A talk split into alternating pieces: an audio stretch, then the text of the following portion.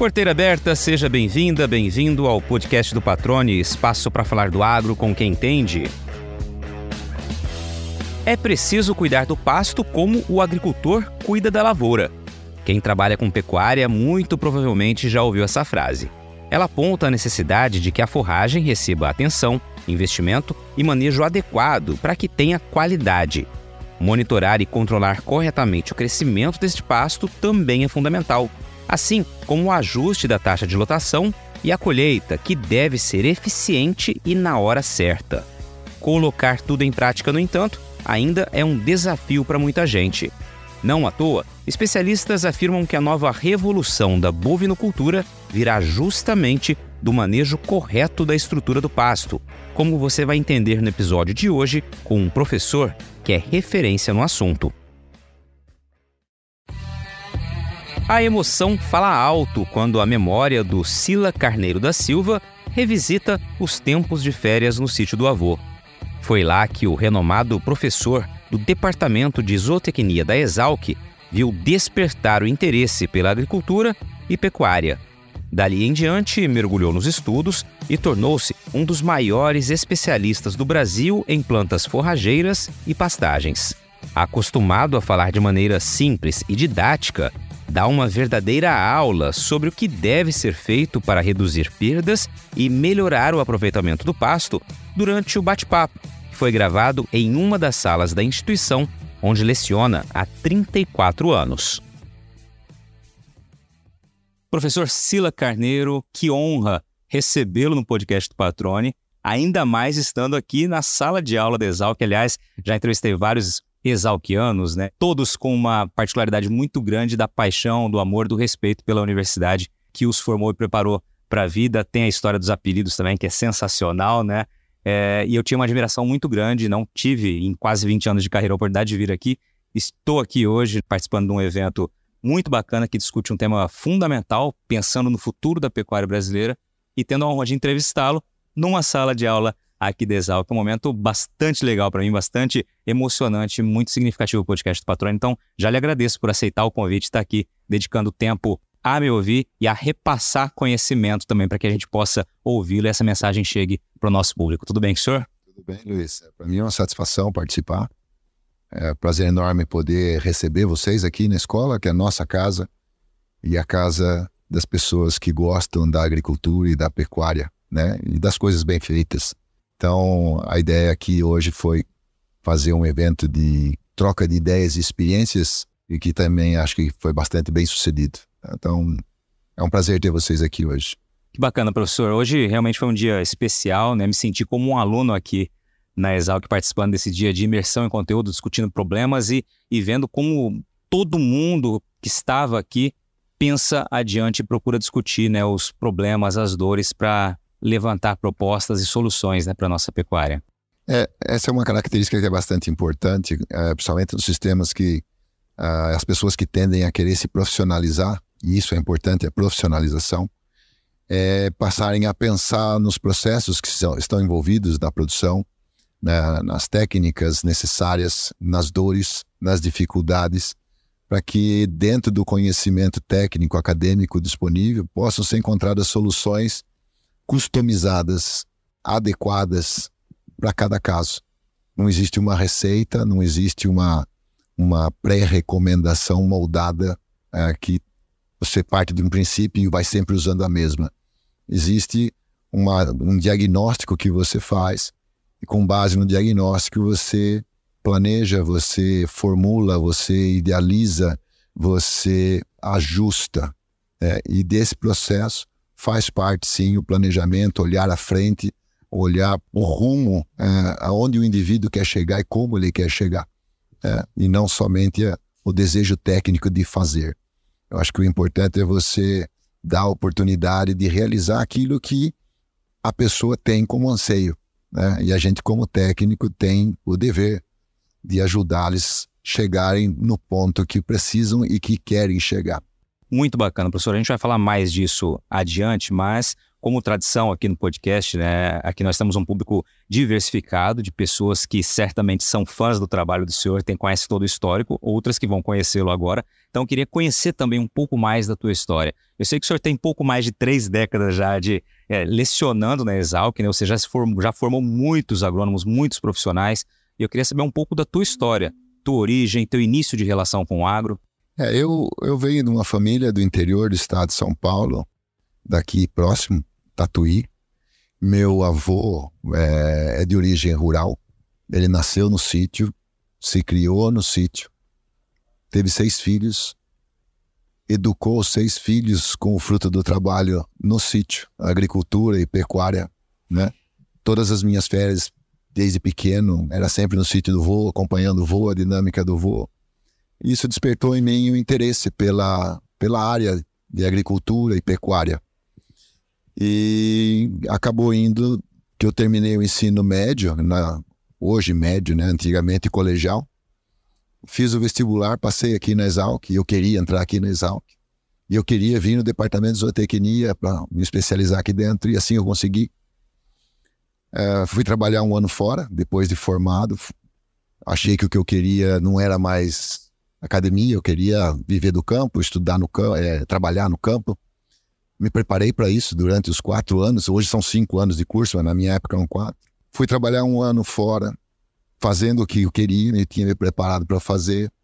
E eu senti que, na realidade, eu precisava estudar mais, eu queria aprender mais. E eu tomei a decisão de voltar para a escola. Fiz o meu mestrado. E no meio do mestrado, eu recebi a oportunidade de trabalhar no departamento como um técnico de especializado de nível superior para controlar o processo de produção na fazenda da escola, do departamento. E logo em seguida aposenta um professor da área de pastagens e que surgiu a possibilidade de um concurso. E assim eu fiz o concurso, passei e ingressei na, no departamento de zootecnia. Na época não havia necessidade do doutorado, eu nem tinha mestrado.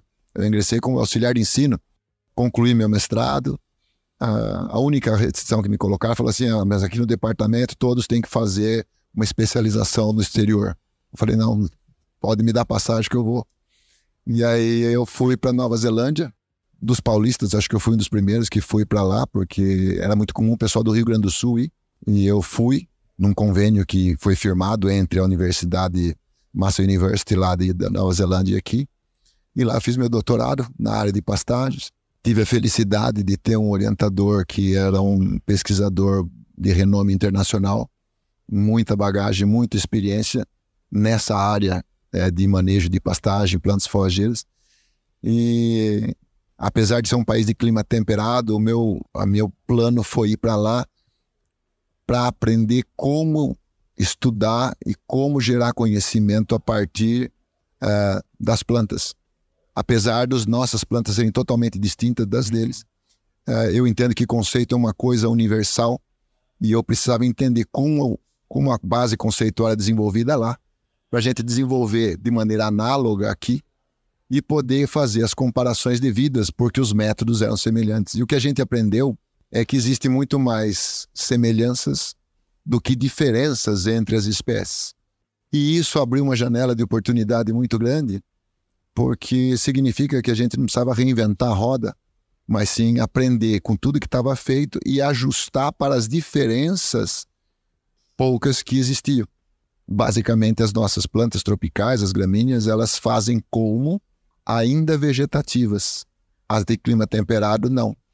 Então, o componente como ele passa a ser um, uma coisa muito importante para as nossas discussões, mas ele é relegado a segundo plano nas discussões de clima temperado. E uma vez entendido isso, e ajustado os processos de estudo, a gente começou a desenvolver é, uma linha de conhecimento de como a planta cresce, como ela funciona, para poder exatamente determinar como colhê-la.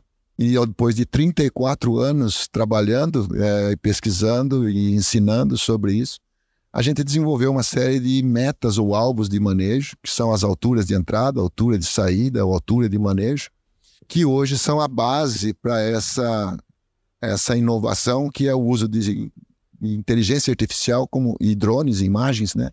como forma de permitir aumento da escala de trabalho, aumento do nível de precisão da amostragem e agilização no retorno dos resultados para que as decisões possam ser tomadas.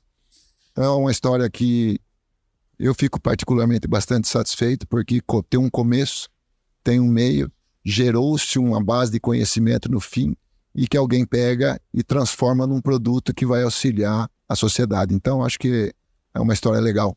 Não, uma história sensacional, muito bacana. Eu acompanhei hoje a tua apresentação aqui e várias coisas passaram pela cabeça, né? E principalmente a riqueza dessa história, desse trabalho, quão consistente ele é, né? E aí a gente vai falar mais disso logo mais. Eu queria só lhe pedir duas coisas. Normalmente eu peço para que os convidados me falem a primeira imagem que lembra, que vem à memória de campo, né? De, você falou que foi é, o seu avô, né? Seus avós eram produtores rurais, mas a primeira imagem que te vem na cabeça e a, como foi a tua primeira vez dando aula aqui? No campo do meu avô, é, de manhã cedo, uma canequinha de metal na mão, um pouquinho de chocolate em pó para tomar o leite tirado na hora. Logo cedo, na primeira coisa do dia.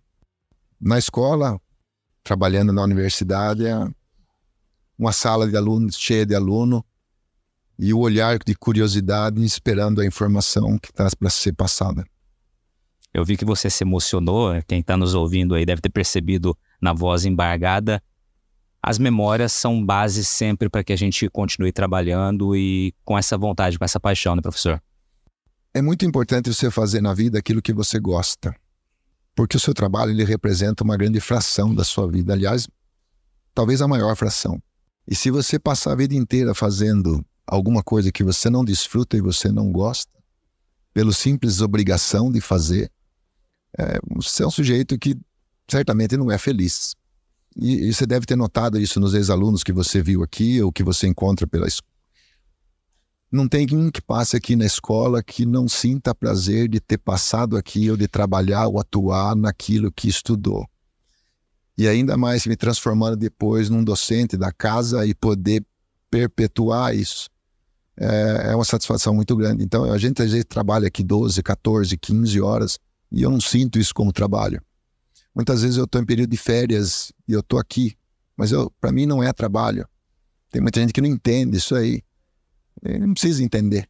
Basta o indivíduo saber que é com prazer. E isso é que estimula você estar aqui, fazer sempre bem, fazer sempre melhor, né? Então acho que passa muito pelo pelo gosto do fazer.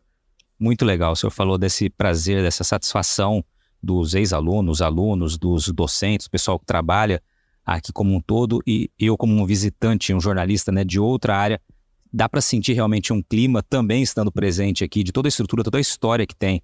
Esse lugar é muito bacana. E aí, claro que eu vou lhe perguntar também, como todos os exalquianos que passaram aqui, professor, ex-aluno também tem apelido? professor, ex-aluno também tem apelido. Qual é o do senhor? Não vai passar aqui sem falar. O meu apelido é Bisnaga. É, tem que explicar um pouquinho é. da origem aí. Não, esse, é um doutor, é um doutor gringo, o dia que eu fui fazer matrícula. Ele. Meu pai e minha mãe me deixaram aqui, a matrícula no prédio principal. E aí, tinha uma fila para entrar no prédio. E tinha um corredor e vários veteranos interagindo com, com os bichos, né? Com os calouros. E esse me pegou, ao acaso, começou a conversar comigo e com um pincel na mão e tudo mais. Falou, bicho, o que, que é isso aqui? eu falei, é, não sei, doutor. Ele falou, não, isso aqui é uma, uma bisnaga, um, né? Então, você passar um cotonete. Falei, é pincel atômico na orelha e tal. E assim ficou, acabou que ficou bisnaga. Mas tem apelido que pega, que é muito bom, e tem apelido que não pega, né? O meu foi um que não foi muito assim. É. É.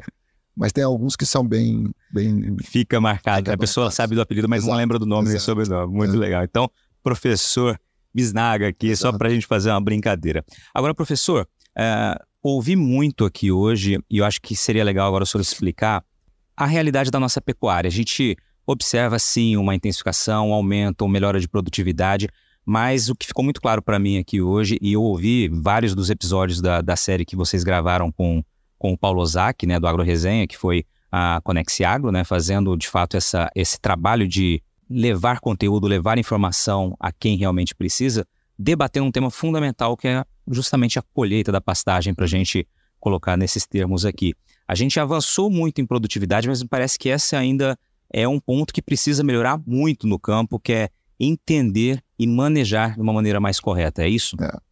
Esse é um ponto bastante interessante, Luiz, porque é assim: as pessoas estudam muito adubos, adubação, irrigação, ferramental todo, equipamentos, máquinas. Isso é importante, porque são ferramentas, geram entregas boas, verticalizam produção, aumentam. Sim. Mas é aquela história, é, eles não fazem parte do. É, é como você construir uma casa e não começar pelo alicerce. Você começa pela tinta boa da parede, você começa por um revestimento, um porcelanato bom.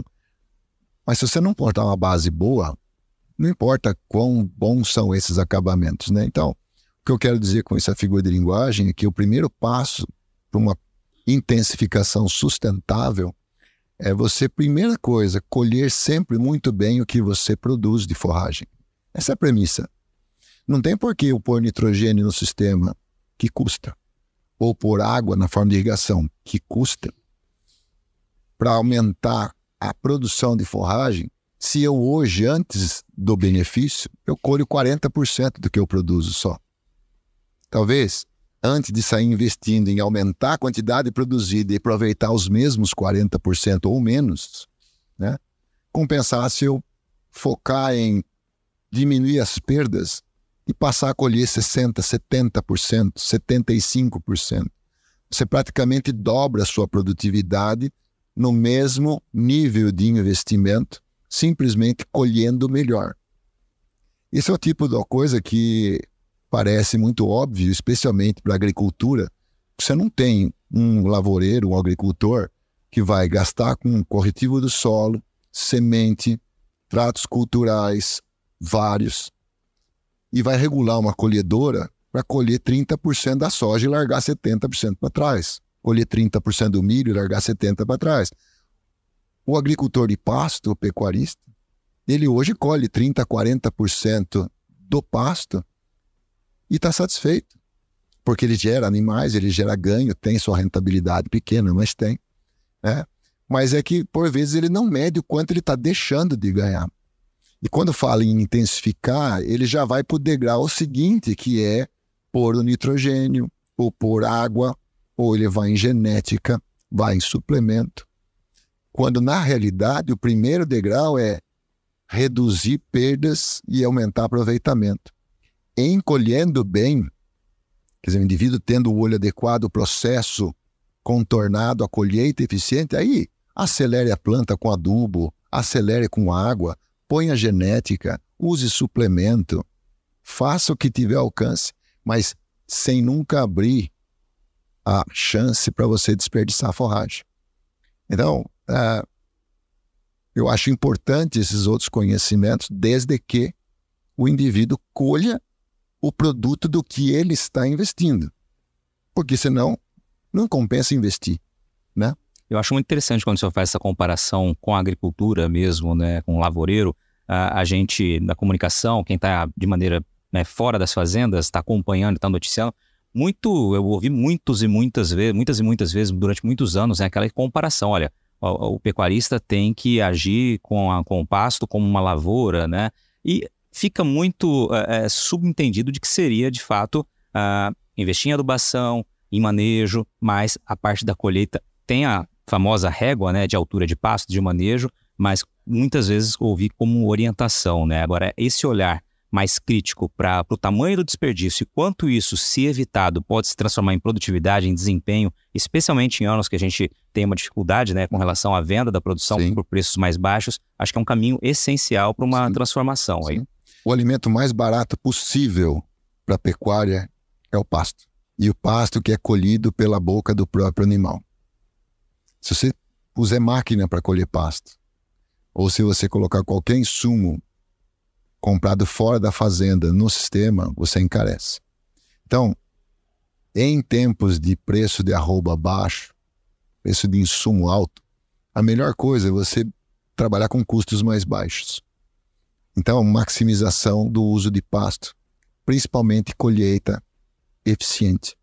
Então, os investimentos são em cerca, em movimentação de rebanho, em logística, é, água nos pastos, para você poder ter a condição de usar bem o pasto, a forragem. Né? O pasto bem manejado, ele produz bem. A forragem, o alimento é de bom valor nutritivo.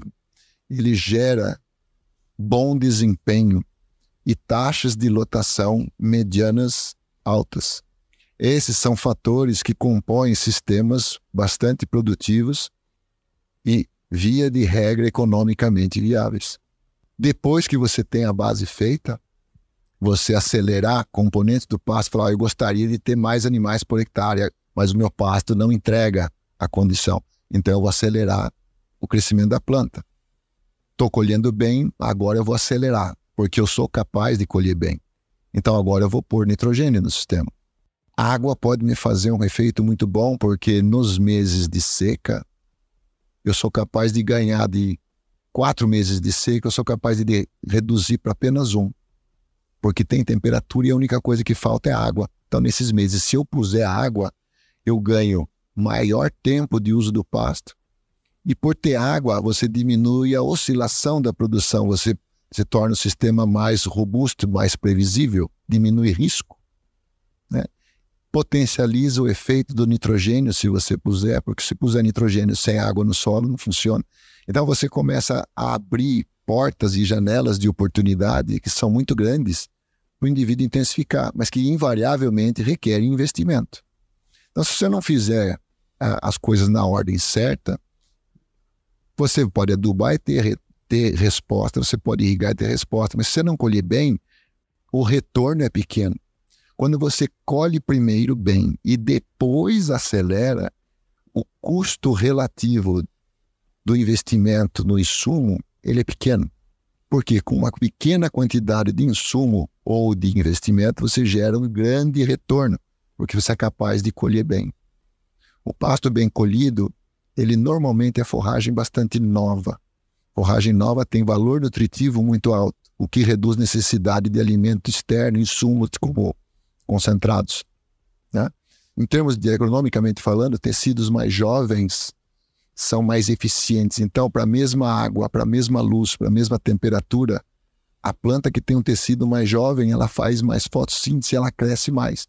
Então, com a mesma água, com a mesma luz, com o mesmo insumo, você faz mais forragem. Então, um ciclo importante, mas para ele funcionar e eu manter a planta com tecidos jovens, ela vai ter uma exigência nutricional que ela precisa ser atendida, ela é um ser vivo. Então, o conceito de que pasto não se aduba, ou que pasto é aquela coisa que cresce e não precisa adubar, ele precisa ser totalmente revisto, porque ele cresce e ele é tão mais exigente como qualquer outra cultura. Se você pensar uma cultura agrícola qualquer, que a turma acha que é exigente, faz calagem, faz tudo mais, é, de fato é. Mas se você pegar, eles têm um ciclo, é feito uma colheita acabou. O ano que vem você vai formar de novo. O pasto ele é perene. Você tem que cortar, voltar, cortar, voltar. Você remove pra, você remove a área foliar dele. É como se fosse o análogo ao ataque de lagarta no milho, o ataque de lagarta na soja. Na cultura você mata a praga. Na pecuária, se eu matar a praga do capim, que é o boi, você acaba com a pecuária. Então, o que eu estou querendo dizer para você, Luiz, quem faz manejo de pasta, é como se chegasse para um agricultor de milho e soja e falasse assim, viu, eu quero que você produza aí tantas sacas de milho por hectare, mas eu quero que você tire tantas carretas de lagarta gorda da lavoura também. São objetivos que não, não concorrem, porque o indivíduo está treinado a eliminar o problema. Aqui não. O boi tem que comer e tem que comer folha e eu tenho que fazer de um jeito que esse pasto volta e cresce, volta e cresce, e se eu fizer direito, esse pasto ele é perene. Então, uh, é um estágio na frente das relações entre planta, animal e meio ambiente. Então, por isso é importante esse processo da colheita, que não está relacionado só com a eficiência de remoção, perdas reduzidas, mas sim em manter a planta perene com a capacidade de se regenerar, de se perpetuar e estar pronta a cada ciclo de 15, 20, 30 dias por N anos de ser visitada e manter a paisagem sem a degradação. Perfeito. A título de explicação, professor, é, para quem está nos ouvindo que não entenda da pecuária, queria que o senhor explicasse o que, que é não colher bem a pastagem, né? É colher fora do ponto. Então, um pasto que é colhido fora do ponto, ele é colhido excessivamente alto. Excessivamente alto, ele tem bastante massa. Passou da época, então. Passou do, da condição. Então, ele começa, depois de uma certa, de um certo ponto de crescimento, ele começa a fazer sombra nele próprio. E quando ele faz sombra nele próprio, ele para ele colocar a folha na luz do sol, ele aperta, um, é, é, ele faz com que o colmo dele cresça para elevar a folha, para a folha nova ser colocada lá em cima. E nesse processo, o colmo vai subindo e o pasto vai ficando alto, cada vez mais alto. A hora que você põe o animal para fazer o consumo disso, o animal vem, tira a folha, a hora que ele tira a pontinha do talo lá em cima, pela resistência do talo, ele não baixa mais. Então, ele não consegue abaixar o pasto. Então, você colhe uma fração pequena daquela massa, que visualmente é muito, mas o animal não consegue remover. E se você forçar, o animal passa fome, cai ganho de peso, cai produção de leite, ele pela a planta inteira como se fosse um ataque de lagarta, isso representa um estresse fortíssimo para a planta e você coloca ela em risco de degradação. No processo em que ela está passando do ponto, além de ter dificuldade de colheita, valor nutritivo baixo, que cai o teor de proteína, cai digestibilidade, você perde qualidade, perde o número de animais que você põe. O que não é colhido seca e morre e fica na forma de material morto. Então vai ficando aquela macega morta no pasto, que é cumulativa. Então o indivíduo inicia a época da chuva, o pasto vai aumentando de altura, aumentando de massa, porque ele não consegue abaixar. Termina a época de crescimento com o pasto alto vem a seca, seca aquele negocião todo, o bicho não come porque tem muito talo velho lá dentro. Mas quando começa a chover no ano que vem, na estação de chuva seguinte, o pasto precisa brotar. E a brotação não vem desse material morto, ele vem da base do pasto. E para brotar na base, só se chegar luz lá, para as gemas poderem ser ativadas. Como que vai chegar a luz se tem uma manta de material morto em cima? Então, o que é muito comum nas pessoas que erram o manejo é na saída da seca, início das águas, ou faz uso frequente de roçadora de pasto, ou tem muita gente que ainda põe fogo nos pastos para sumir com aquela matéria orgânica, né? transformar aquilo em mineralização, com todos os problemas que é, fogo tem é, na parte biológica do solo. Você pega aquele estoque enorme de carbono na forma de matéria orgânica, mineraliza, fica tudo solúvel então o pasto é como se fosse uma adubação pesadíssima. Mas se você tiver uma chuva forte, do mesmo jeito que ele está ali, ele é lixiviado, ele é, é, levado embora, né? E o solo fica desnudo. Então esse é um erro muito grande. Você perde em quantidade, você perde em qualidade. É como você pegar o seu salário que é suado, você vai no supermercado, compra uma carne de primeira, né? só você compra mais do que você vai consumir, porque você acha que é importante. Né? Então aí passou do ponto. E você tem que consumir, não tem como armazenar, não consome e aquilo fica ali, vai ficar velho, vai fermentar, vai passar. Então você vai ter perda de qualidade, vai ter perda de quantidade, ou seja, desperdício em todos os tempos.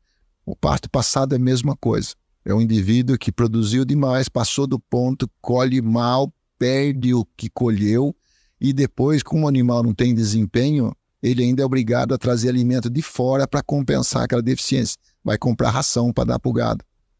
Fica mais caro ainda. Aproveitando que o senhor falou da, da ração, da suplementação, eu ouvi durante a, a, os painéis aqui hoje também falar-se muito disso, né? De utilizar a suplementação com um, um escape. Hum. Ou seja, perdi a eficiência ali, vou gastar mais com suplementação. Isso, pelo que eu entendi aqui, acabou tornando-se um hábito, vou utilizar essa palavra. Falta ter mais foco no, no pastejo, na, na, manutenção da estrutura do pasto, do que investir só na é. suplementação? Veja, do maneira tradicional de fazer suplementação, colhe-se pouco benefício desse suplemento que é caro. Porque normalmente as pessoas tentam usar suplemento quando o pasto não está indo bem por alguma razão ou outra. Ou porque não está crescendo, ou porque sempre é mal manejado, passado, num, o valor da forragem como alimento é baixo. Então fala, o pasto não presta, eu vou dar ração. Esse é o pior cenário, é a maneira, a maneira menos inteligente de usar suplemento. Hoje a conversa de usar suplemento foi no sentido de que toda vez que você dá um suplemento para o animal que está comendo pasto, pasto bem manejado, né? E para permanecer bem manejado, como às vezes o pasto cresce mais devagar ou cresce mais rápido, dependendo das condições climáticas em relação ao que o rebanho é capaz de colher, então tem excedente ou déficit. Nas situações em que o pasto cresce mais, de, mais devagar do que o rebanho está comendo, está faltando comida. Todo dia falta X de comida. Se você não tomar providência nenhuma, os pastos vão começar a baixar e vão trabalhar abaixo das metas ótimas de manejo. E isso é problema. Então, para você não ter problemas de perda, de forragem, desperdício, você tem que tapar esse buraco, encher esse déficit. Tem duas formas. Ou eu diminuo o número de animais na área para baixar a velocidade de consumo de forma equivalente ao que o pasto cresce. Então, eu vou ter uma demanda que é compatível com o suprimento. Falei assim: não, mas isso é, logisticamente é muito difícil de fazer, tem que pegar aqui, levar para lá, ficar mudando o lote. Eu prefiro manter o número de animais. Então, como é que com uma produção mais baixa de pasto, eu consigo manter o mesmo número de animais que come mais do que o pasto produz. Eu preciso reduzir a fome de pasto. Então, como é que eu reduzo a fome de pasto daquele grupo de animais? Eu dou um lanche. Eu dou um lanche, sacio parcialmente a fome, que é o suplemento, de forma que o que fica para ser saciado é exatamente o tamanho que o pasto fornece. Então, nesse cenário, o suplemento ele é uma estratégia que permite não só manejo adequado de pasto com todos os benefícios do manejo bom, permite aumento de lotação, porque eu vou manter mais animais do que o pasto que seria capaz de manter numa condição normal, e o suplemento normalmente é um concentrado, um alimento concentrado que tem, por unidade de peso, mais nutrientes do que a unidade de pasto. Então, na realidade, você aumenta a ingestão de nutrientes, o que faz com que mais animais por hectare, individualmente também ganhem mais peso. E os dois somados geram aumento de produtividade. Então é uma relação ganha-ganha. Mas na prática, na grande maioria, é assim que é utilizado? Não. No, no, no manejo que é proposto de profissionalização e de intensificação, sim. No dia a dia, a maior parte das vezes, nos sistemas mais extensivos, não. Toda vez que você tem má colheita de pasto, colheita ineficiente de pasto, forragem de valor ativo baixo, o indivíduo, ele entende, ele, ele lê certo. Estou com um problema, meu pasto não está bom.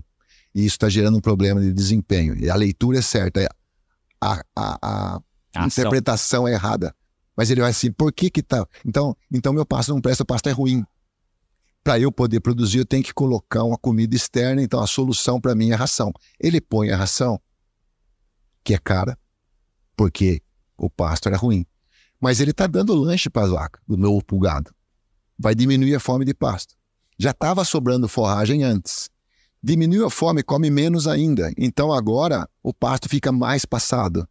O animal come menos. Aí, com a mesma quantidade de ração, o animal começa a produzir menos. Fala assim, pô, de fato, meu pasto tá, tá, pior mesmo ainda. O que, que eu tenho que fazer? O que, que ele fez como solução passada? Vai depois mais ração. E aí passa mais o pasto. Porque o pasto gera uma. O, a, a, o concentrado gera uma substituição. Então, isso é quando a pessoa não está atenta na importância de colher bem. Toda vez que ele traz um insumo externo que gere a situação que o animal colha menos forragem e ele não está atento ao pasto, ele só está olhando na balança do ganho de peso, porque o animal vai ganhar mais peso. Né? No médio prazo, para não dizer no curto prazo, ele vai perder, vai perder muito. Agora, o maior efeito do, do, do suplemento, ironicamente, não é aumentar o desempenho do animal, que é o que todo mundo pensa. Ele aumenta o desempenho animal. Mas o maior benefício no pasto é o aumento de taxa de lotação que ele permite, que associado a esse ganho de peso maior, gera um, um salto em produtividade absurdo. Então, você pôr suplemento no sistema, mas não ajustar a taxa de lotação para compensar a redução de consumo de pasto, ou seja, eu ponho o suplemento e aumento a taxa de lotação, a forragem vai passar. E você está deixando de explorar o vetor de maior retorno do uso de suplemento. Você está ouvindo o podcast do Patrone. Agroinformação com quem entende. Senhor, durante a apresentação, falou bastante sobre planejamento, a necessidade de ter planejamento, a necessidade de um monitoramento constante. Eu queria que o senhor trouxesse, então, os pontos principais para que não se erre justamente nessa manutenção da estrutura, nesse manejo da estrutura de pastagem? Olha, Luiz, isso é relativamente simples. Hoje se tornou relativamente simples. Dificilmente o indivíduo tem inúmeras espécies ou plantas forrageiras numa fazenda. Ele normalmente tem dois, três tipos de planta que ele, é, que ele prefere ou que ele acha que é mais adequado, né? É, por várias razões. E hoje a gente tem é, o conhecimento das metas de manejo de cada uma dessas plantas, para várias delas. Dificilmente você não vai ter altura de entrada, altura de saída. Então, se você manejar a planta e se predispuser a manejar a planta na altura certa, ajustando todos os demais fatores para que você chegue para pôr os animais no momento certo, sem passar, e tire os animais daquele pasto ou piquete na hora de retirar, movimentando os animais da fazenda, o pasto está bem manejado, a forragem certamente vai estar bem colhida e é de bom valor nutritivo. O que vai acontecer é que todas as tomadas de decisão que normalmente as pessoas entendem como fim, adubar, irrigar, suplementar, na realidade não são fim. Elas são meio. Fim é você manter a meta e manejar para que ela se perpetue. Esse é o fim, essa é a sua meta fim. Quais são os meios que eu uso para isso? Eu vou usar nitrogênio, eu vou usar suplemento, eu vou colocar conservação de forragem, então não tem animal para comer, está sobrando, então eu tiro uma parte de pasto, vou fazer silagem. Porque essa silagem, depois lá na seca, ela volta no sistema na forma de suplemento. Então, é, in, você integrar conservação, suplementação, são todas atividades meio e essa é uma mudança de paradigma muito significativa, porque as pessoas normalmente acham que isso são fim. Uhum. Ele aduba, ele irriga porque é o fim. Não. É meio. Se o meu pasto manejado na condição certa, ele está crescendo numa velocidade maior do que o meu rebanho, do que os animais que eu tenho. Por quê? Porque a minha fertilidade do solo está melhor, porque é um ano agrícola melhor. O gado ele vai perceber que o pasto vai estar tá querendo escapar da mão dele. E é isso que eu digo que o seu pasto fala com você, você escuta. Se você estiver prestando atenção no ponto de colheita, você vai saber que daqui 10 dias o seu pasto que é na entrada vai estar tá muito acima do que deveria estar. O que, que o sistema está dizendo para você? Daqui 10 dias você vai ter excesso de forragem. Vai estar tá faltando. Quer dizer que hoje você está com lotação abaixo do que você devia ter. Mas isso vai acontecer daqui 10 dias. O que, que você vai fazer a respeito? É. Se o indivíduo não está acostumado, se ele maneja no calendário, ah, põe, sai dos piquetes 5, vai para o 6, do 6 para o 7, do 7 para 8. Ele não está olhando, ele está olhando um número, uma placa ou uma, um, um calendário.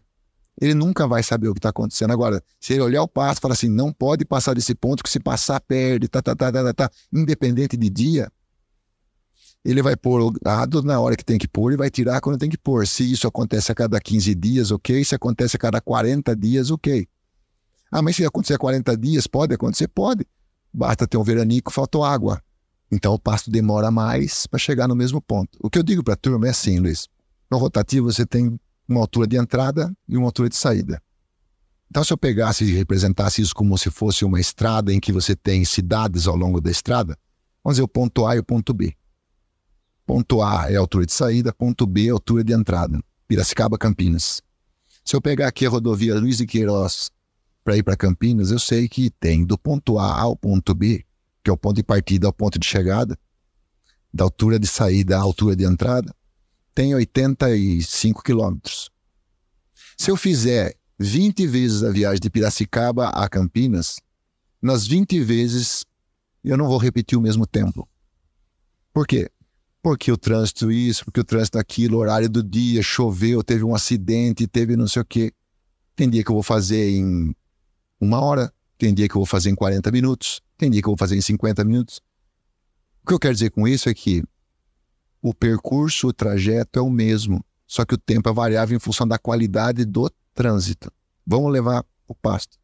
Saída da altura de resíduo para a altura de entrada, ponto A e ponto B, a distância é a mesma. Vai, vamos pegar um pasto de Tanzânia.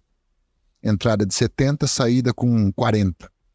É 30 centímetros de distância entre um ponto de saída e entrada. 30 centímetros. Só que se for um solo fértil, pico de verão, chuva e irrigado, ele vai cobrir esses 30 centímetros com 10 dias.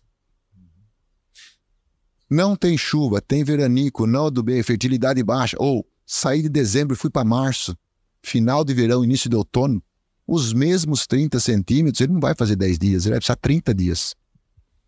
Então, o indivíduo que não estiver olhando no ponto, ele perde a oportunidade. Se ele estiver olhando só no relógio, ele passa do ponto sempre. E isso tomba cada vez maior, ironicamente, quanto melhor o passo, porque quanto mais rápido ele cresce, a probabilidade dele passar é grande. Muita gente trabalha com 30 dias. A cada 30 dias eu ponho o gado lá. 30 dias pode ser muito. Se eu falar para você, daqui para Campinas, são 80 e poucos quilômetros, e tem muita gente que faz assim. Campinas é longe? Você perguntou distância. Eu falei, não, é pertinho, uma hora. E já respondeu em tempo. Olha a coisa. Falei assim, então tá bom. Então fazer o seguinte, eu vou desligar o odômetro do seu carro. Você não vai, eu não vou marcar velocidade, você não vai marcar distância. Tá? Então, vou colocar um cronômetro no dashboard do carro, 60 minutos. Você vai fechar o vidro do carro, ligar o ar-condicionado e vai. Quem é que garante a hora que apitar 60 minutos, no, hoje você vai estar em Campinas? Se você desenvolver uma velocidade, ainda mais carros novos com ar-condicionado, 110 km por hora, você para em Jundiaí. Passou do ponto. Passou do ponto, você tem perdeu o compromisso que você tinha, está num lugar, você tem que gastar o combustível para voltar, custo, né? E o desgaste do carro. Esse é, o, é esse é o desperdício de forragem que a gente estava falando lá. Uhum. Né? Como é que o cara não perde? Você tirou todo o controle dele, eu tirei o falso controle dele. Qual é o jeito que ele não perde o ponto se ele não tiver nenhuma marcação no, no painel do carro? Se ele olhar na placa assim da estrada, Campinas, entrada aqui, ele não erra, ele pega o carro, entra na estrada, na, na, na entrada de Campinas, depois ele olha o relógio e fala, pô, hoje eu fiz em 40 minutos. Ah, hoje levou uma hora e meia. Ah, hoje levou 50 minutos. Então, o ponto de colheita, ele marca a referência. Todo o resto é consequência. Ah, então, ah mas agora está levando muito tempo porque o ciclo está curto, o descanso está longo. É porque a forragem está crescendo devagar. Por que está crescendo devagar? Ah, é porque está na seca, falta água. Riga? Não, mas está faltando nitrogênio. Põe nitrogênio. Aí você começa a usar os insumos como potencializadores e moduladores da colheita bem feita.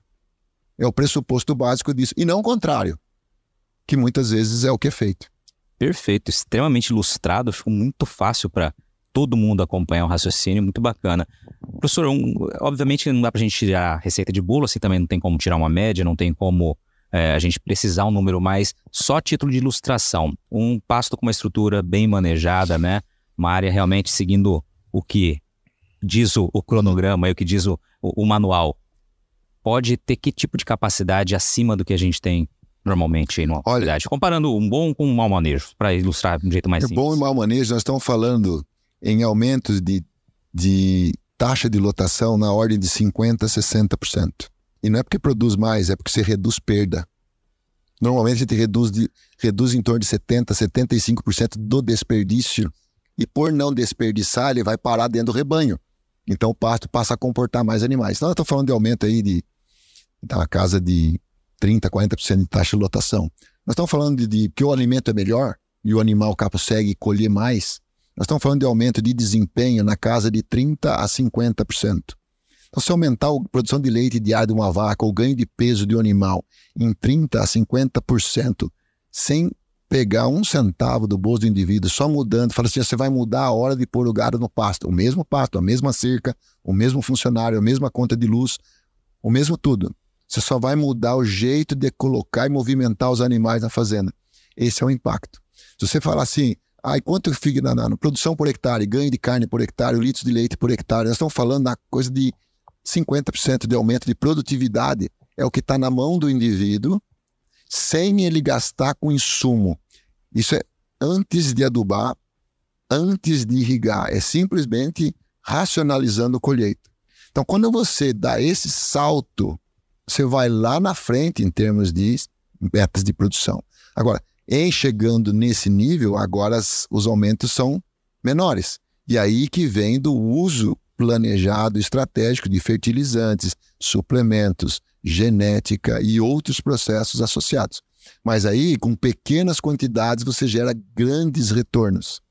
E você então otimiza o uso de recursos caros que são externos ao sistema. Excelente. Para a gente caminhar para a reta final aqui, professor, depois dessa aula aqui que estou tendo a oportunidade, nossos amigos ouvintes também, de acompanhar, a gente vê, e aqui foi um exemplo né, hoje nesse encontro, de tecnologia cada vez mais presente, justamente para é, ajudar a melhorar esse manejo da estrutura de pastagem. Queria que você falasse um pouquinho do papel da tecnologia também. Né? Aqui é um exemplo, mas temos outros aí que vão vir também, certamente, uhum. de como o produtor pode aproveitar o que está vindo de moderno para colocar em prática no campo. É.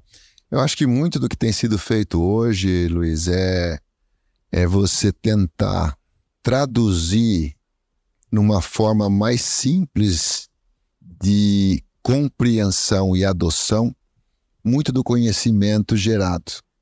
Nós avançamos muito no conhecimento de uma forma geral, mas se você você analisar o que existe de conhecimento e os indicadores da pecuária nacional, eles são incompatíveis, porque a gente podia estar e deveria estar muito melhor pelo que a gente conhece hoje. E por que, que não estamos?